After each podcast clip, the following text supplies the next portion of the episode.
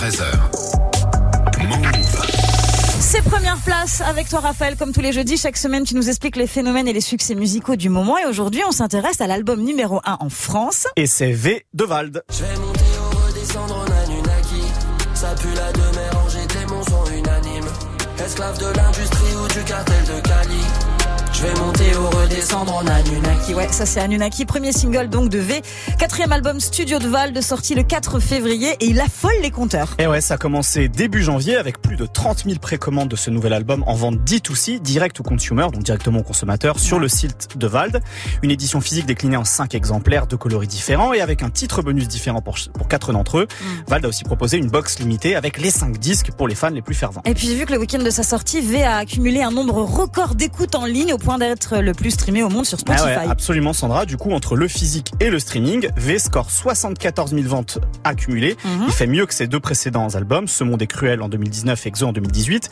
Mais ses résultats commerciaux et cette première place sont accompagnés d'une polémique. Qu'est-ce qui s'est passé alors? Alors lundi, le Snap a été obligé de faire une mise au point sur ses réseaux sociaux concernant les décomptes des ventes réalisées sur le site de Vald.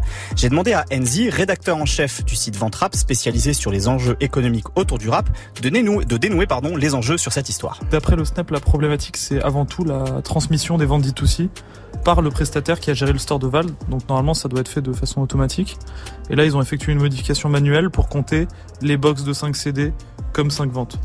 Donc c'est vraiment ce côté euh, manuel qui a posé problème. Ok, donc plutôt malin hein, l'histoire des box eh avec 5 CD du coup.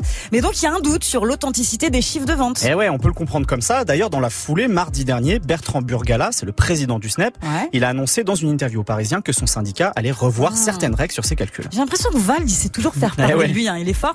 Et euh, son album dans tout ça? Bah c'est du Val pur jus dans la forme, hein, sans grosse surprise, même s'il coche plusieurs cases musicales entre trap autotuné, pop 80s, drill et boom bap. Par mm. contre, Val, il fait vieillir son rap avec lui. Il sonne plus sage, moins pertinent et immature dans son mélange d'égo trip de rappeurs à succès qui bossent constamment, hmm. d'observation sur les conséquences du Covid et les disparités sociales entre les élites et le peuple.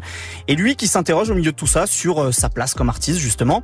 Bref, c'est un Vald qui mène bien sa barque, artistiquement comme en termes de marketing. Oh oui, clair. L'histoire autour des ventes de V en est une belle démonstration. Et je me souviens à l'époque en termes de marketing, il avait euh, vraiment fait pas mal de bruit Vald avec ce clip de selfie. Ah, oui. Vous vous souvenez, Greg, tu te souviens ou pas de selfie? Pas du tout. Alors je vois pas du coup de quoi tu veux parler.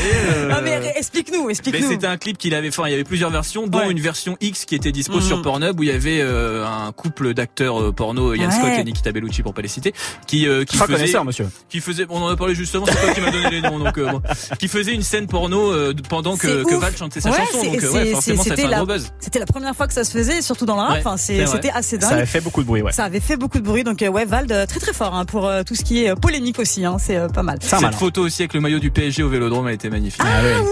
Ah il sait faire, il sait faire. Merci beaucoup, Raph. On écoute ta chronique sur move.fr évidemment et on te retrouvera bien sûr la semaine prochaine. avec plaisir.